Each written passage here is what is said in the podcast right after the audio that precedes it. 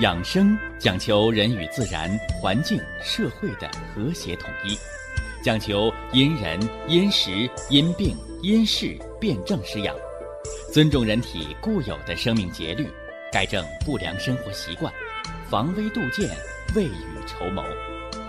让我们一起学习、感受、实践养生的大智慧，用智慧去把握健康，用身体去感悟健康，用心灵去感受健康的幸福和快乐。欢迎收听《我和健康有个约会》。下面有请徐老师讲解博医文化的大智慧，让我们一同感受健康带给我们的快乐。好，下面有请徐老师。徐老师，您好。主持人好，听众朋友们，大家好。博采百家之长，一心造福万家。这里是养生文化论坛。给大家讲了元气的健康管理，是吧？呃，牛肉、鲫鱼、猪蹄啊，元气的补气汤方，是吧？啊，以及呢，以子补子，是吧？以这个长白山的野生葡萄籽的提取物啊，以这里边的原花青素啊、白藜芦醇呐，是吧？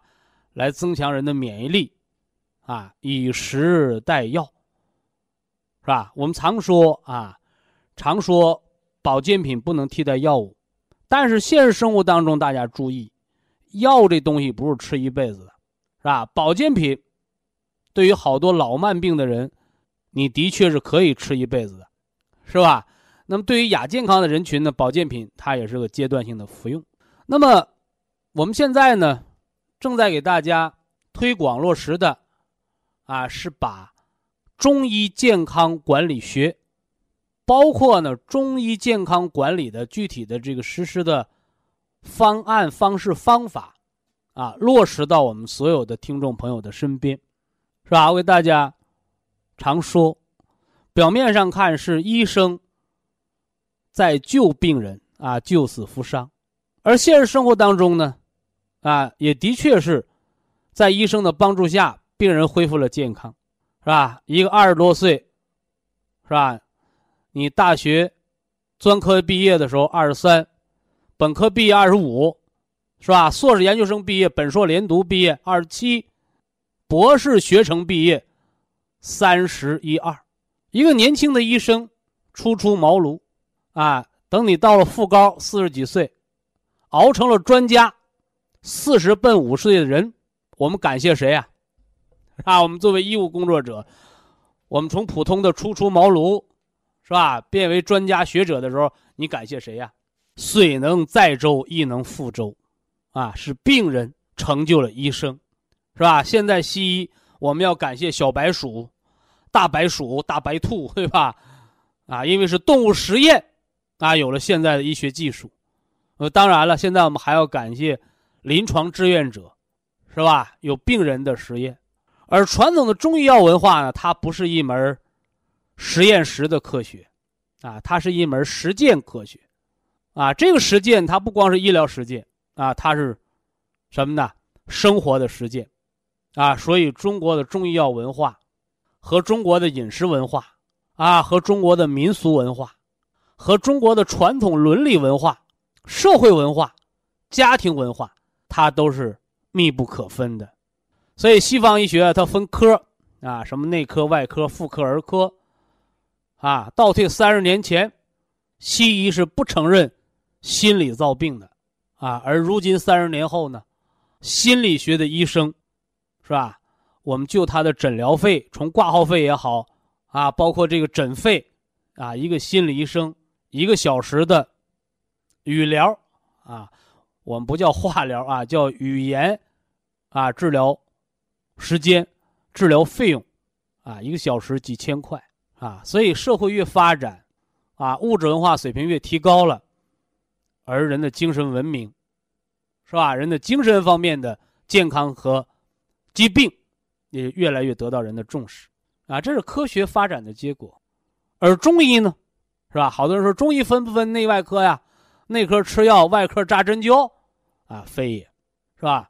如果你把中医也弄得像西医一样分了科室了，麻烦了，啊，那就犯了盲人摸象的错误，四不像了，啊，所以中医它是个全科，所以一个好的中医师啊，从这个中医导引，到这个什么呢？点穴按摩，啊，到针灸，到食补，到药疗，是不是啊？哎，到心理学，哎，它都应该是什么呢？融会贯通的。所以中国传统文化以人为本。啊，讲求的是天地自然和谐的统一，所以把人他看成一个有机的整体，啊，把人和社会和宇宙看成一个有机的整体，人不是孤立存在的，所以中医药文化它也是一个全面的、整体性的。那么中医健康管理，我们把这个元气和元气相关的睡眠、饮食。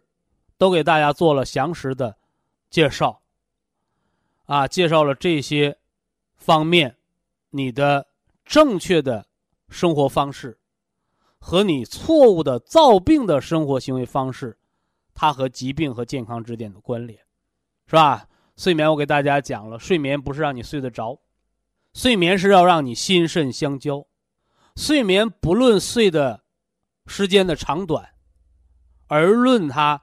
睡眠的深度的浅深，以至于你睡眠之后，你有没有一个觉醒，是吧？睡到自然醒，醒了之后有没有精神？睡觉睡觉睡是个过程，觉觉醒，哎，有精神是个结果。所以睡眠障碍啊，世界卫生组织衡量这个世界睡眠日啊，睡眠障碍的恒定标准，它不是看你睡眠时间的长短。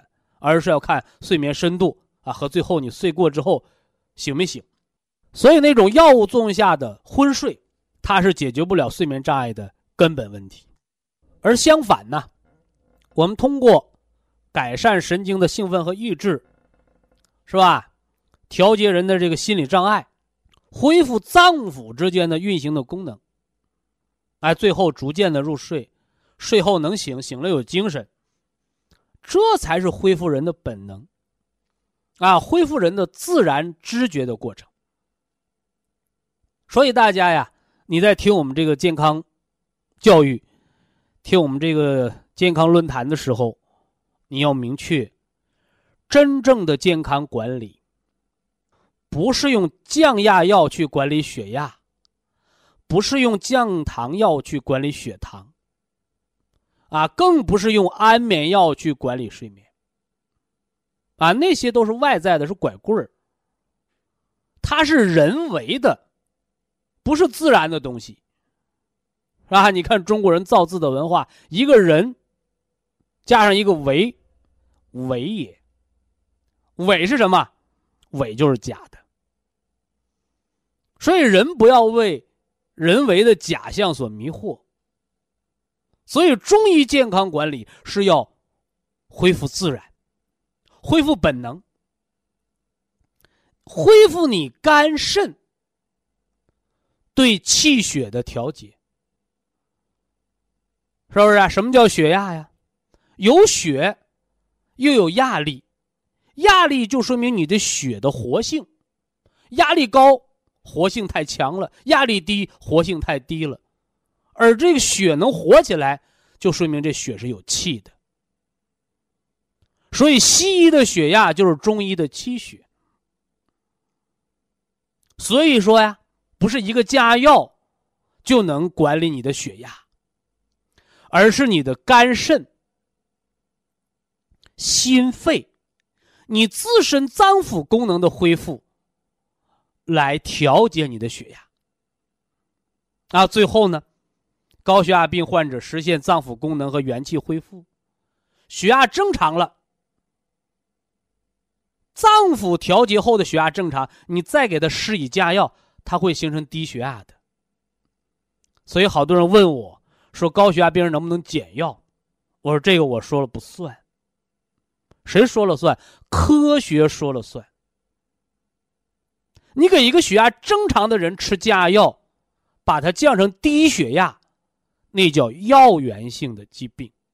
所以呀，我们脏腑功能恢复，我们恢复了心肝、肺肾对血压的调节和控制，我们自己可以掌控自己血压。你偏偏要用药物再去干预它，那就矫枉过正了。所以呢，要在医生的指导下，逐渐的减少，甚至于停服药物。当然了，这是中医健康管理的我们的一个理想化。大部分的高血压病人只是实现了减药，哎，除非什么呢？哦，我是一期高血压的，那你实现了彻底的停药。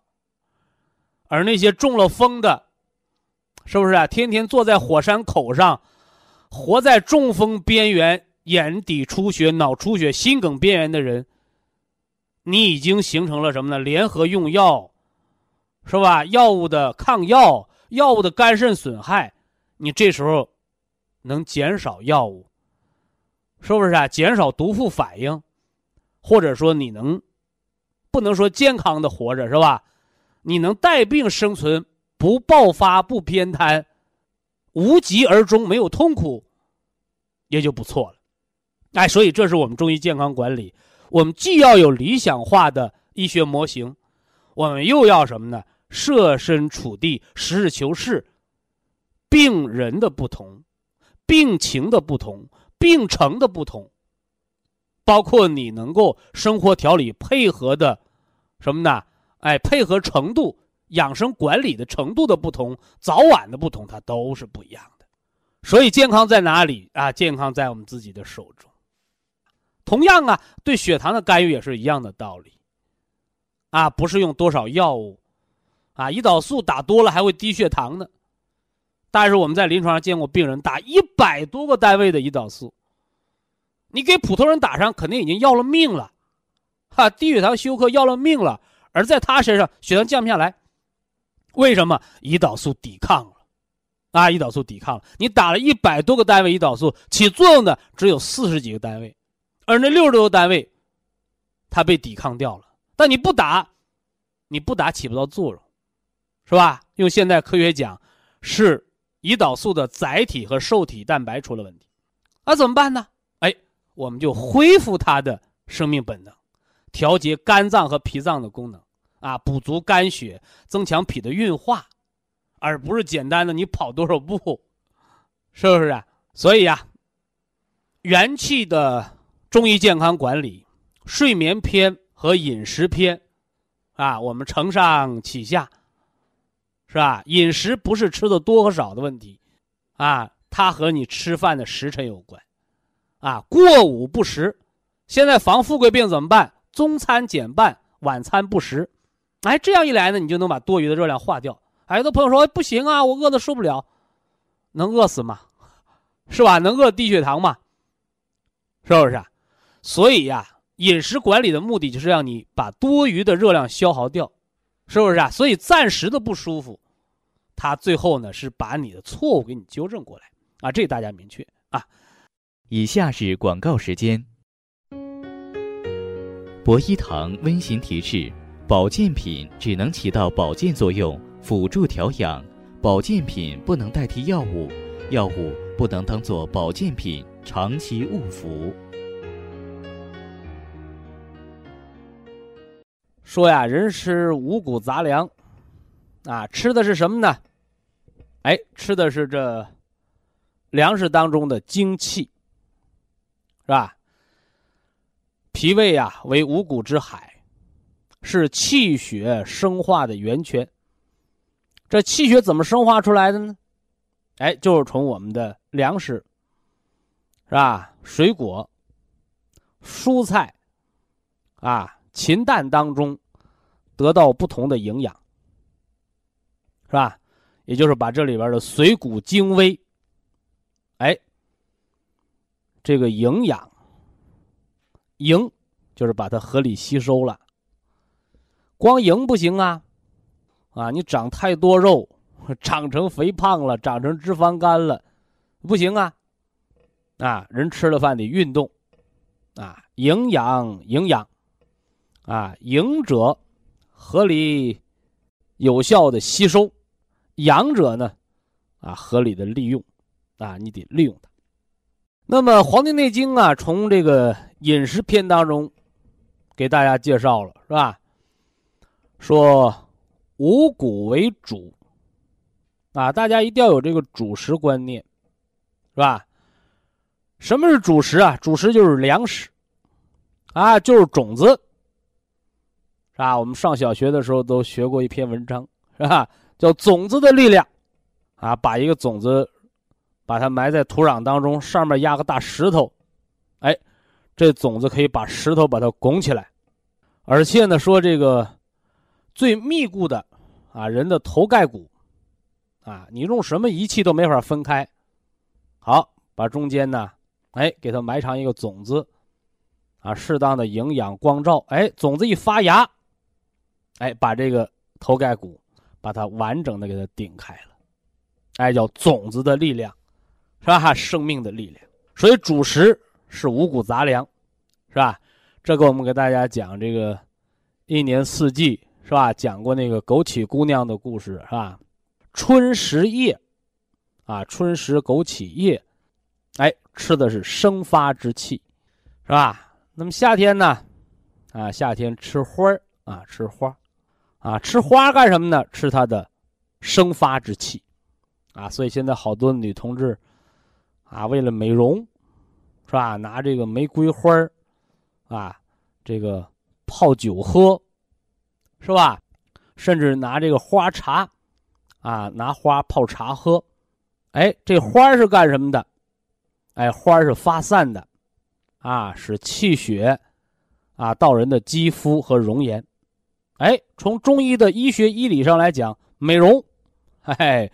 但是这东西不是四季喝的啊，春天、夏天喝喝罢了，啊，秋天、冬天喝是容易过敏的，啊，为什么呢？违背自然之道，是吧？因为到春天、夏天，气血是往外生发的，啊，秋天、冬天气血要收敛。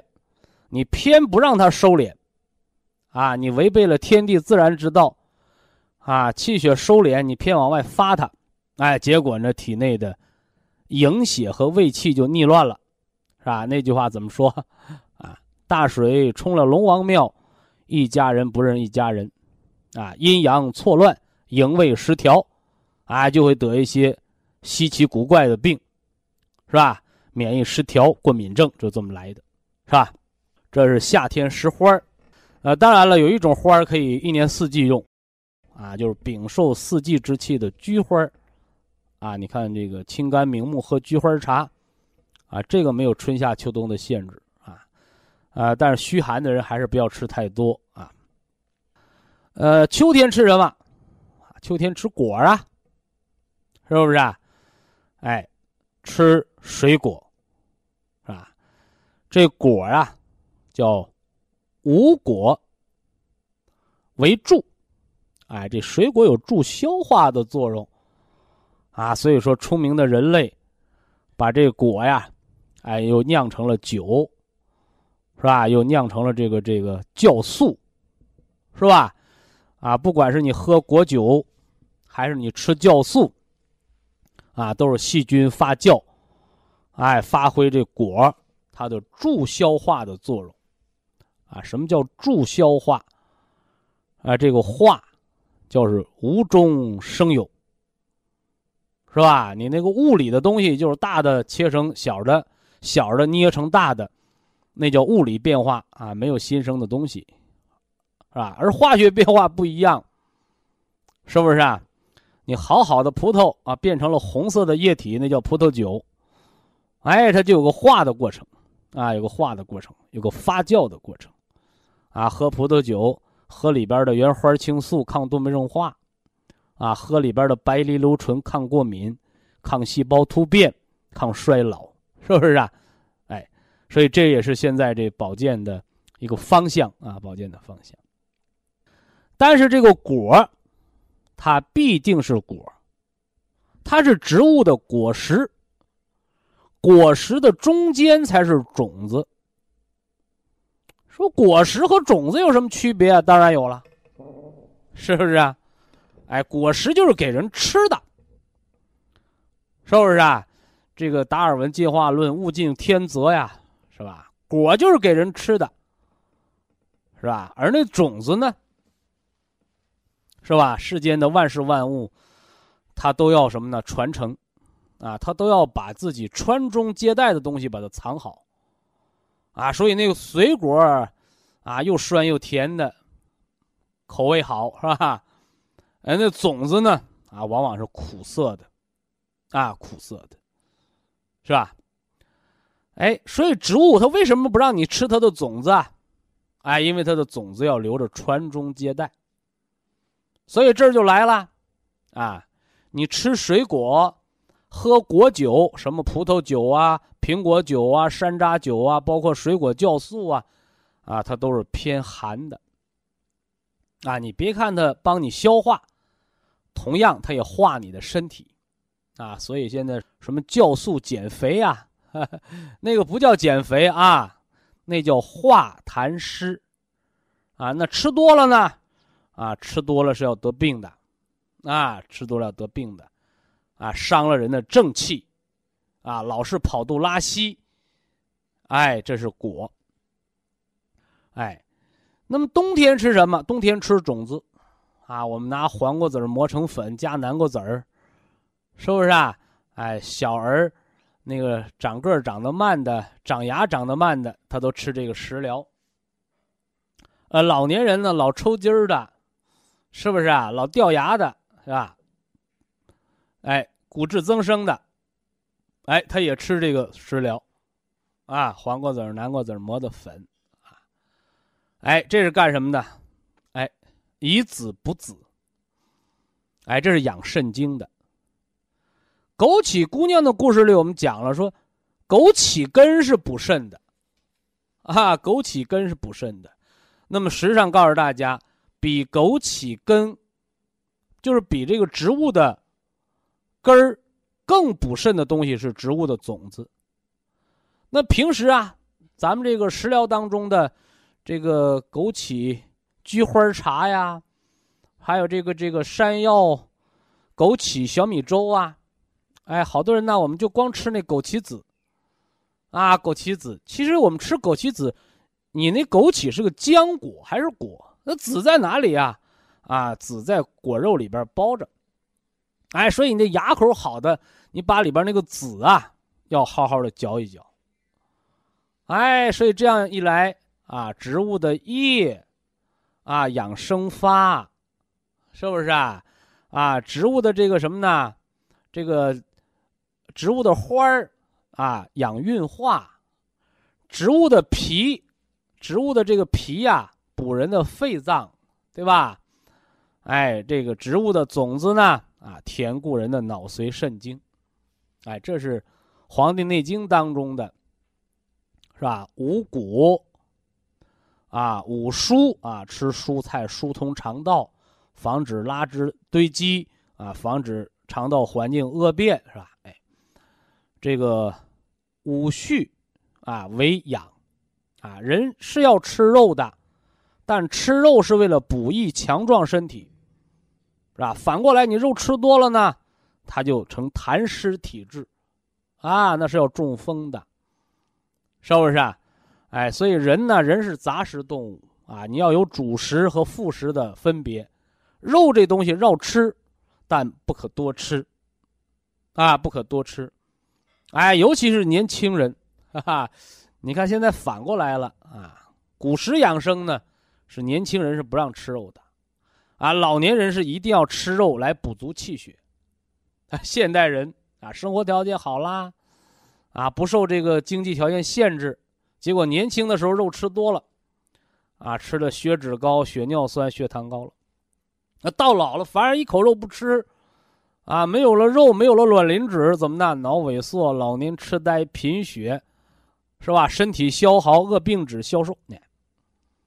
哎，正好是南辕北辙给到了，是吧？所以呀，生活条件好了，是吧？经济状况也好了，人呐。不能活的没有章法，啊，所以我们学中医健康管理，是吧？给自己做好自己身体的主，啊，就让大家会活会吃，啊，而不是乱吃，乱吃是要吃出病来的，啊，这是我们把前一段时间这个饮食调理是吧？早晨喝热粥，啊，中午午餐要有菜汤，啊，晚餐呢要素食，是吧？呃，老年人、中老年人啊，酒的养生。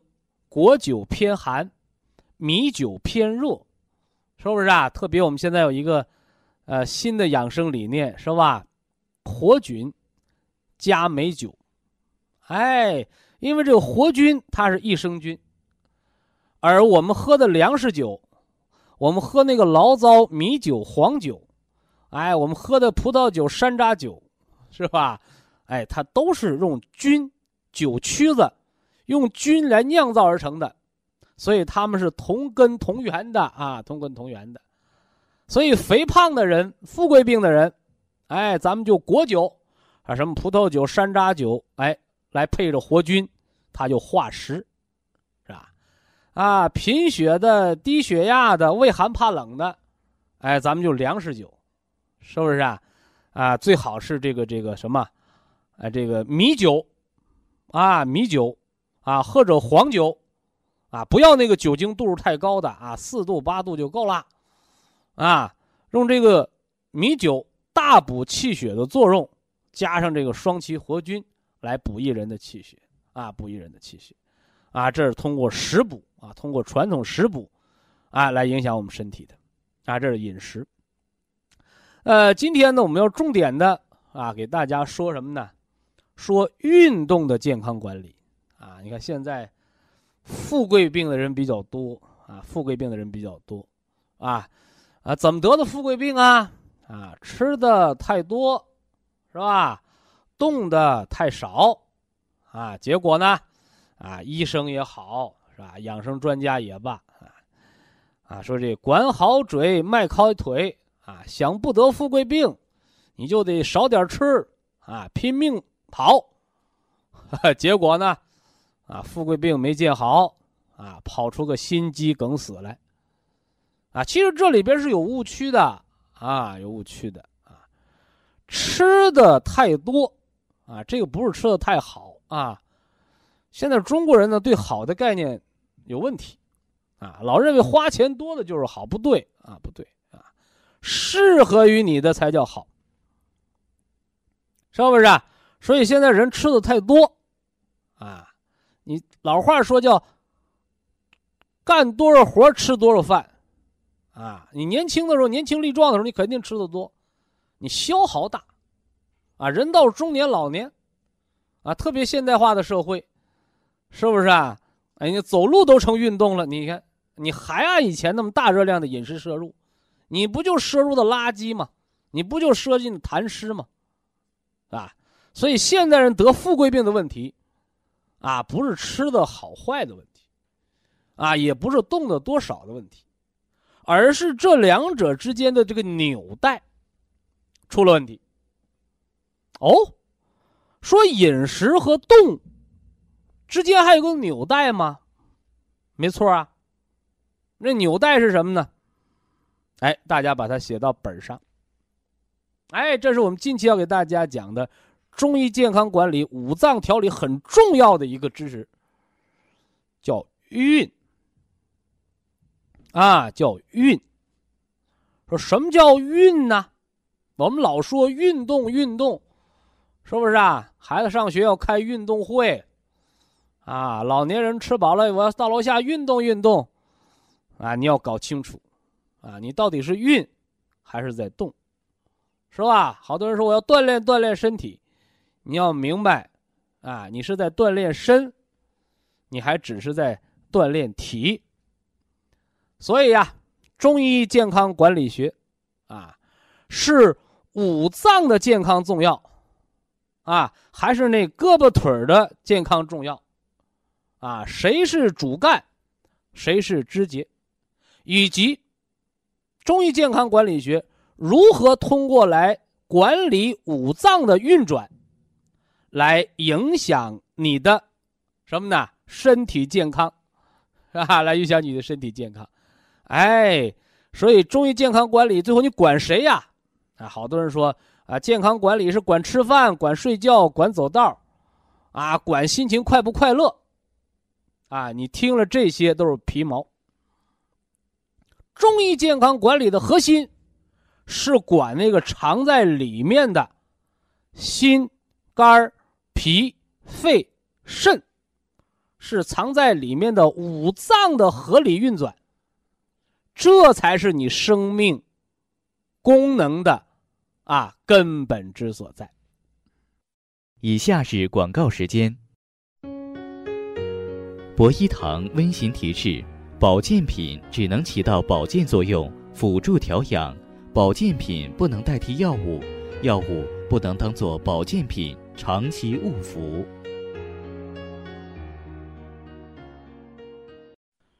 中医呀。中医呢，它是把人看作一个整体去研究，而西方医学呢，它把人划分成无数个个体啊，到系统、到器官、到组织啊，到细胞，还没完事儿哦，研究到了基因片段。是吧所以呀，把中医和西医，也就是把东方医学和西方的医学文化，把它结合起来。哎，这样一来呢，一个是化繁为简，一个呢是合二为一。那这样一来呢，啊。互补其不足，哎，互相的发挥其优势，哎，让它更好的服务于人类的健康，哎，这是咱们文化，咱们的中医健康管理要为大家实现的一个全面健康的目标。这段时间呢，我再给大家说的是中医健康管理。元气健康管理当中的运动管理，讲了运和动的区别。我们中国人呐，常说叫“文以载道”。中国中医药文化的复兴，中国传统文化的复兴，它都离不开。中国文字的复兴，是吧？一个国家也好，一个民族也好，它的文明、它的历史、它的传统，啊，都离不开文字的传承。那么，同样啊，医学知识、养生知识，甚至于什么呢？医道、医法。以及呢，医学之术，包括医学的用药，是不是啊？乃至到高科技的仪器，它都离不开什么呢？文字对它的机理的记载，对它的方法的记录。那么大家注意啊，这个“运动”二字啊，何为“运”呢？是吧？我们不说繁体字了，是吧？我们就说简体字。一个云彩的“云”，啊，下面呢是个走字儿。中国人说走啊，都是跑，所以运是什么呢？哎，望字见形，啊，你看到这个字儿，你就想到了它的形态。就是云彩在天上跑，哎，这就叫运，是不是啊？生活当中，我们说运输，啊，那车，你是运菜呀，是运煤呀，你是拉这个油啊，你还是运汽车，是不是啊？啊，你得拉着它，你是跑高速公路啊，还是沿这个铁路运输？这是运输。啊，这叫陆运。那么还有河运，是吧？还有航空的运输。啊，就是你拉着东西沿着一定的线路在跑。啊，我们都知道汽车跑，呃，你得车有发动机，它得有油。你轮船跑呢？你那轮船呢？你是烧煤的轮船还是烧油的轮船？是不是？啊那飞机呢？更不用说了，飞机票贵，那飞机耗油量它也大。啊，我们这都知道。那我问大家，天上的云彩在天上跑，是吧？那它烧的是汽油还是柴油啊？是吧？小孩都知道。说云彩跑是风吹的，说没有风云也在跑啊，那是地球的自转，啊，以及呢围着太阳的公转。所以呀，哲学就说了啊，万事万物都是在动的，啊，这个动啊有万有引力，是不是啊？这是运，啊，自然的变化。自然的变化，它内在有一种能量。啊，你现在的这个运输，是人想着把什么东西运到哪儿去，而天上的云彩在飘，你想不到它往哪儿飘。它自然有一种神秘的力量，不以人的意志为转移。你想大晴天呢，啊，忽然间多云了，是吧？你看着是乌云密布，哦，忽然间拨开云雾，太阳一露。满天的云散了，变晴天了，你上哪说去？这就客观存在的一种神秘力量。这是运。那么动呢？动还是一个云，而这个云旁边多了一个力量的力。哦，你想让它往哪儿动，你给它个力量，是不是？所以呀，运动，运动。是吧？一个是呢，客观存在，不以人的想法为转移，云彩满天飘，你不知道它往哪儿飘。一个是呢，以人的主观意志为转移，你想往哪儿动它，你就往哪块用力，它就往哪儿动。啊，那落实到我们身体上呢？我们什么在运呢？啊，我们吃东西，啊，把它嚼碎了、嚼细了，吃东西要细嚼慢咽。啊，听中医健康管理，我们知道饮食文化，是吧？咀嚼是消化的第一步，是不是？啊？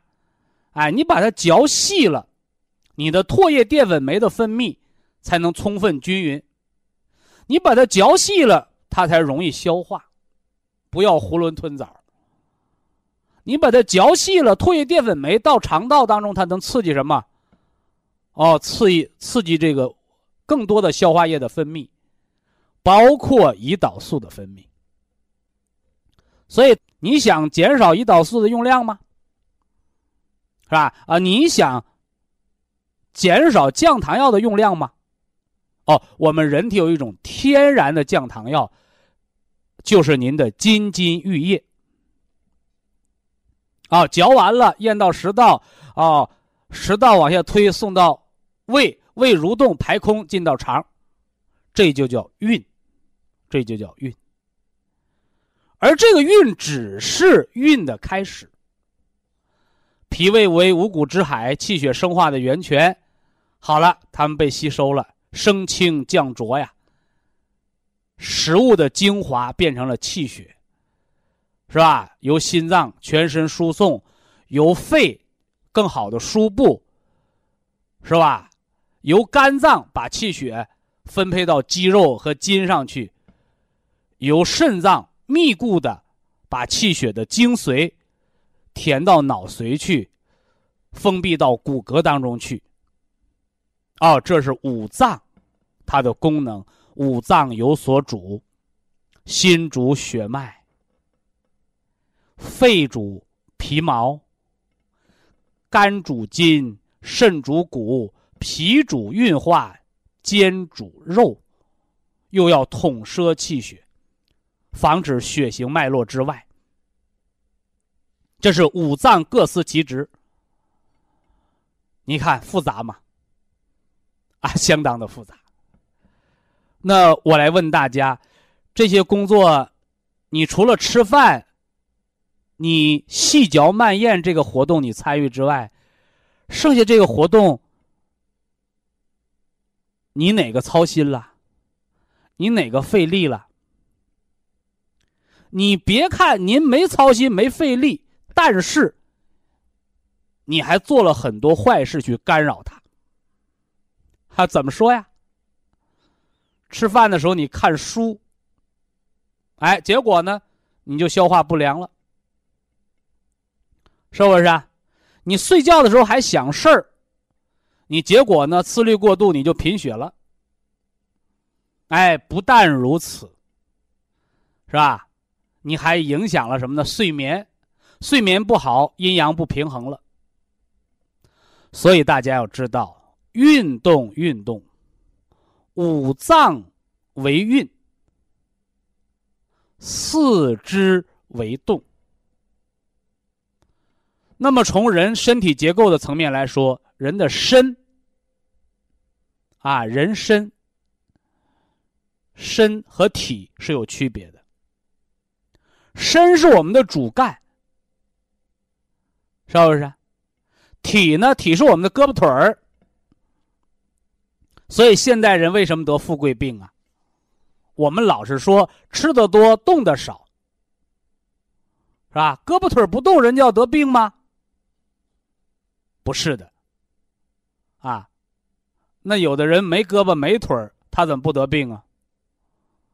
啊，人生百病根在五脏，是吧？啊，为什么人瘦的皮包骨头啊？是吧？啊，为什么人那个有的人那个手就握不上，他就没有劲儿啊？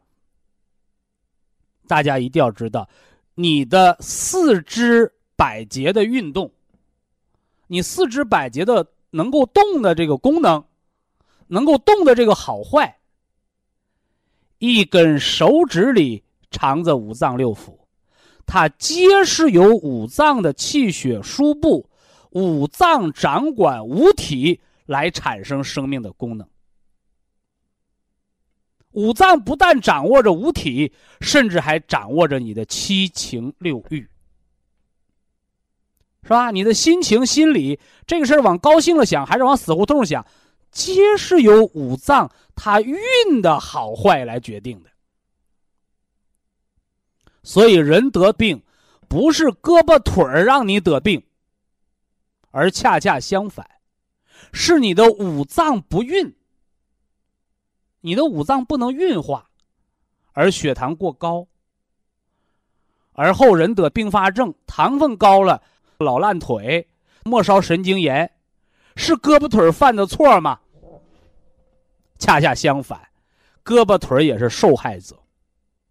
所以人得病不是不动，人得病的根源是不运。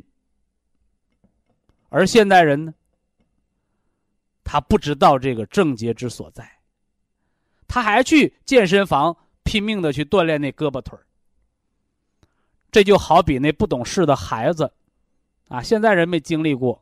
是吧？七零后的那一代，我们那代人都经历过，是吧？说家里孩子多，这顿饭不够吃了，越不够吃，那孩子越抢啊，啊，抢的那老娘、母亲直掉眼泪儿，啊，抢的那个当爹的直挠头，是不是啊？捉襟见肘，越不够吃，孩子越抢。你得了病，人为什么会得病？这大家一定要知道。人生百病根在五脏，是吧？根在五脏，为什么叫根在五脏？是五脏不能良好的运转。五脏为什么不能良好的运转？因为元气不能滋养五脏。这是营养医学给的概念，是吧？一个是元气不够用了，一个是五脏运转不灵了。而五脏之运转又归谁管？啊，人的心为君主之官，一切皆在心神，所以我们常讲百病皆由心生。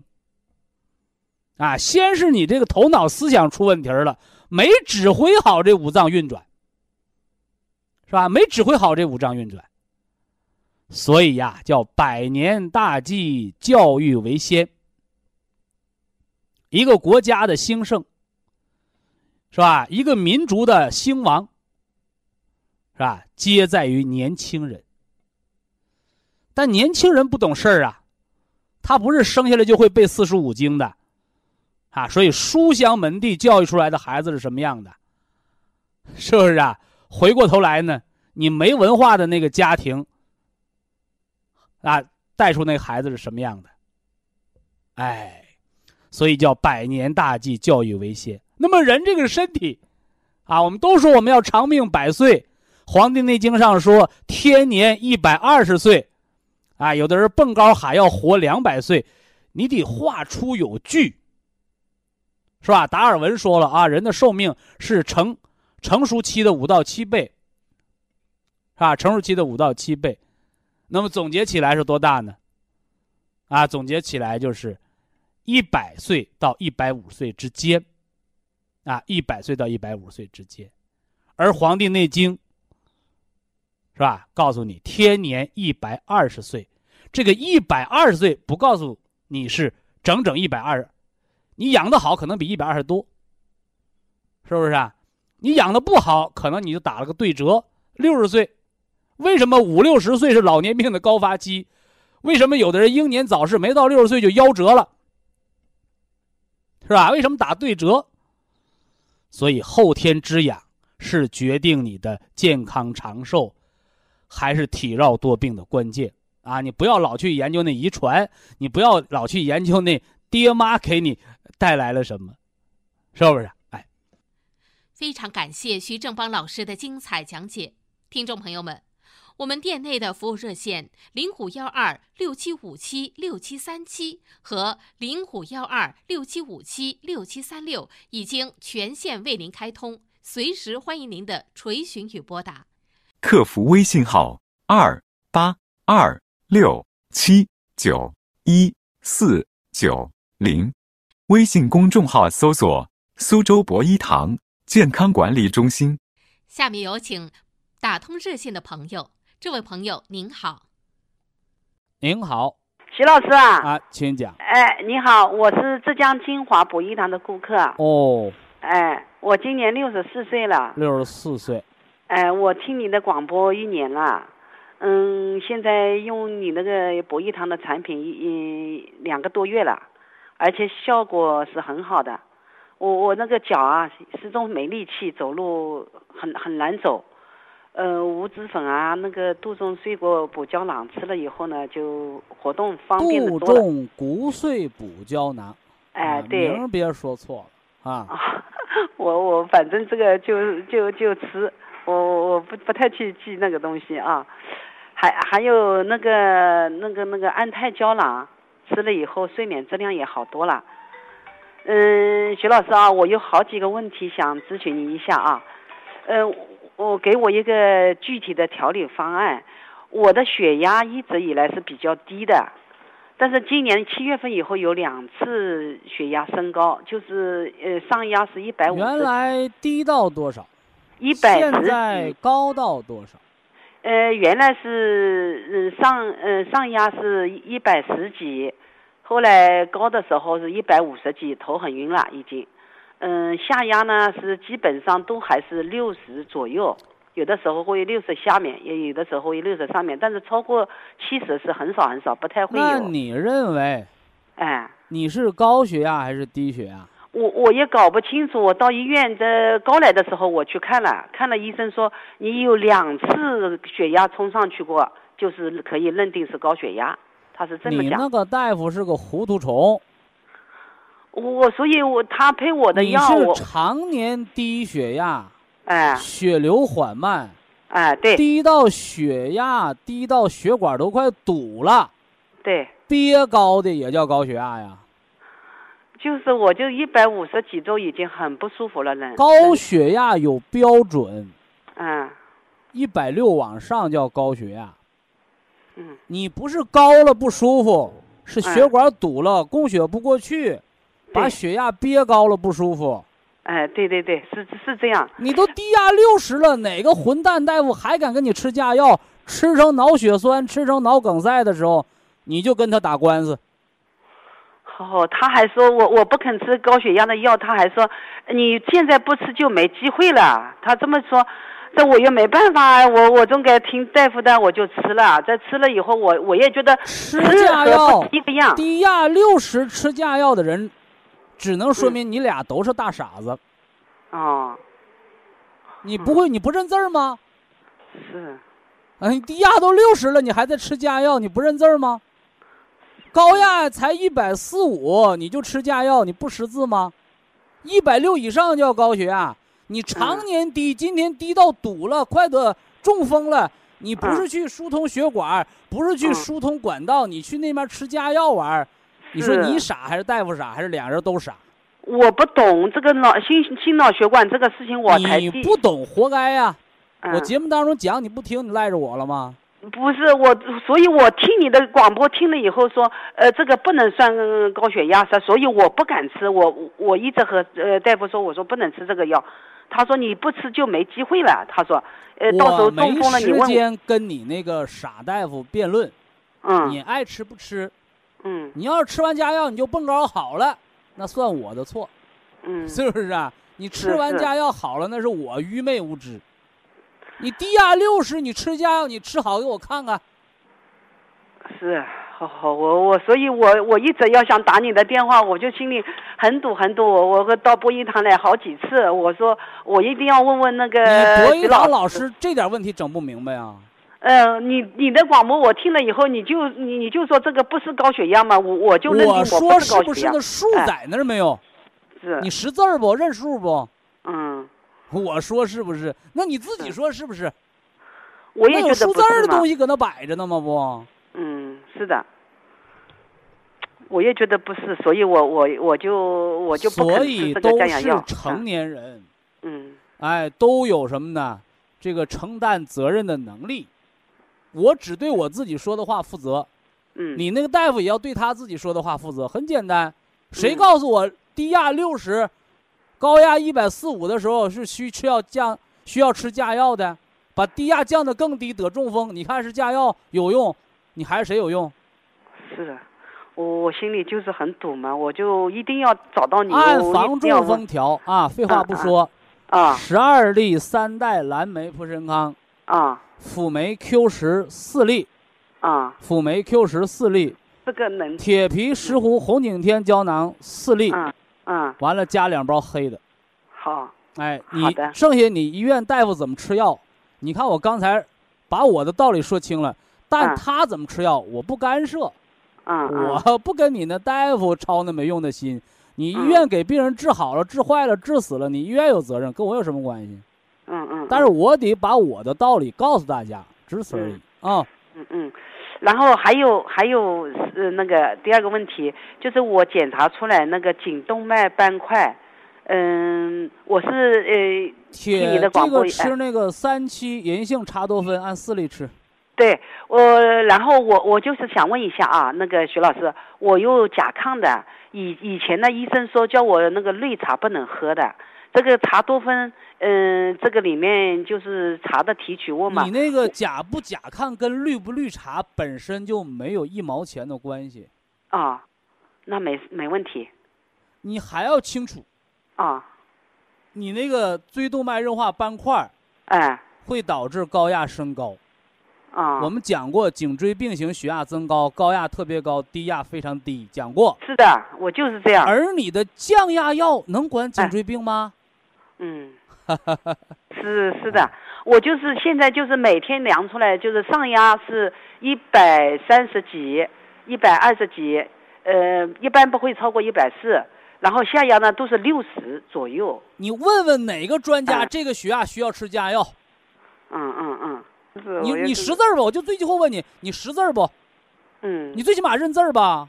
他一百五十多的时候咋这么讲我的？我我我我我就我我也是心里很很郁闷嘛。我我就是呃个我听了你的广播，超过一百六请服降压药，记住没有？哦，好的。别的多了不说了哦。嗯，然后不是那个徐呃徐老师啊，我还我还我是一体多病的，我这个血压这个问题我是疑惑最大的，所以我第一个先问你这回整啊。明白没有，血压？嗯，血压整明白了。常年低，低来低去，血管就堵了，哎，对，是血管堵堵来堵去，血管不通，把血压憋高了。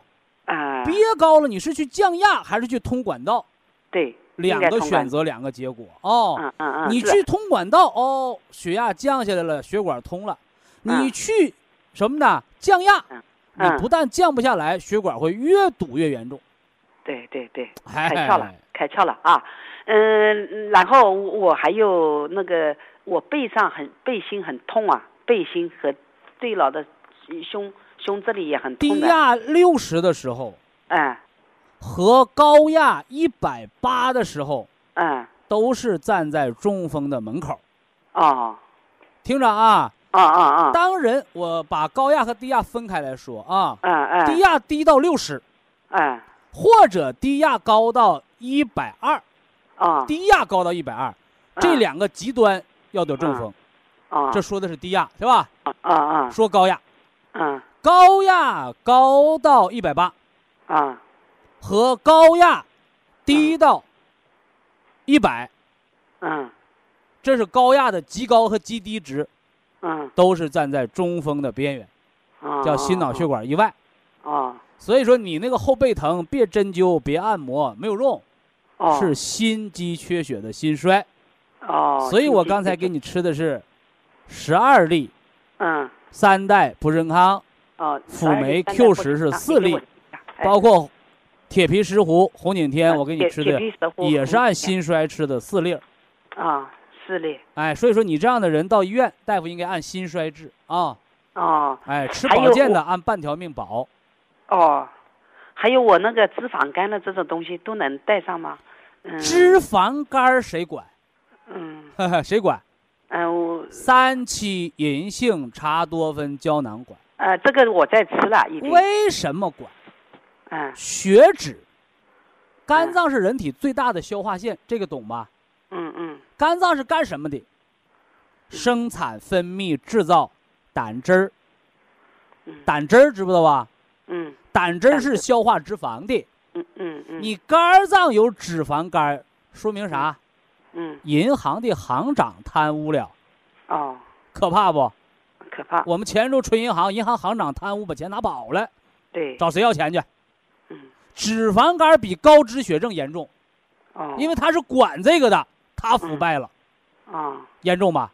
啊所以说你血脂高，所以说你椎动脉上糊着血脂长斑块，啊是的那个腰椎颈椎也也也也也不好骨关节有骨关节的保健品啊啊，这些白纸黑字儿的东西我就不说了，好吧？哦希望您早日康复，希望当地博医堂提高服务的，别说水平吧，质量啊，服务质量，基础知识解决在博医堂啊。好，非常感谢徐正邦老师，我们明天同一时间再会。听众朋友们，下面请您记好，苏州博医堂的地址是在人民路一千七百二十六号，服务热线零五幺二六七五七六七三六六七五七六七三七。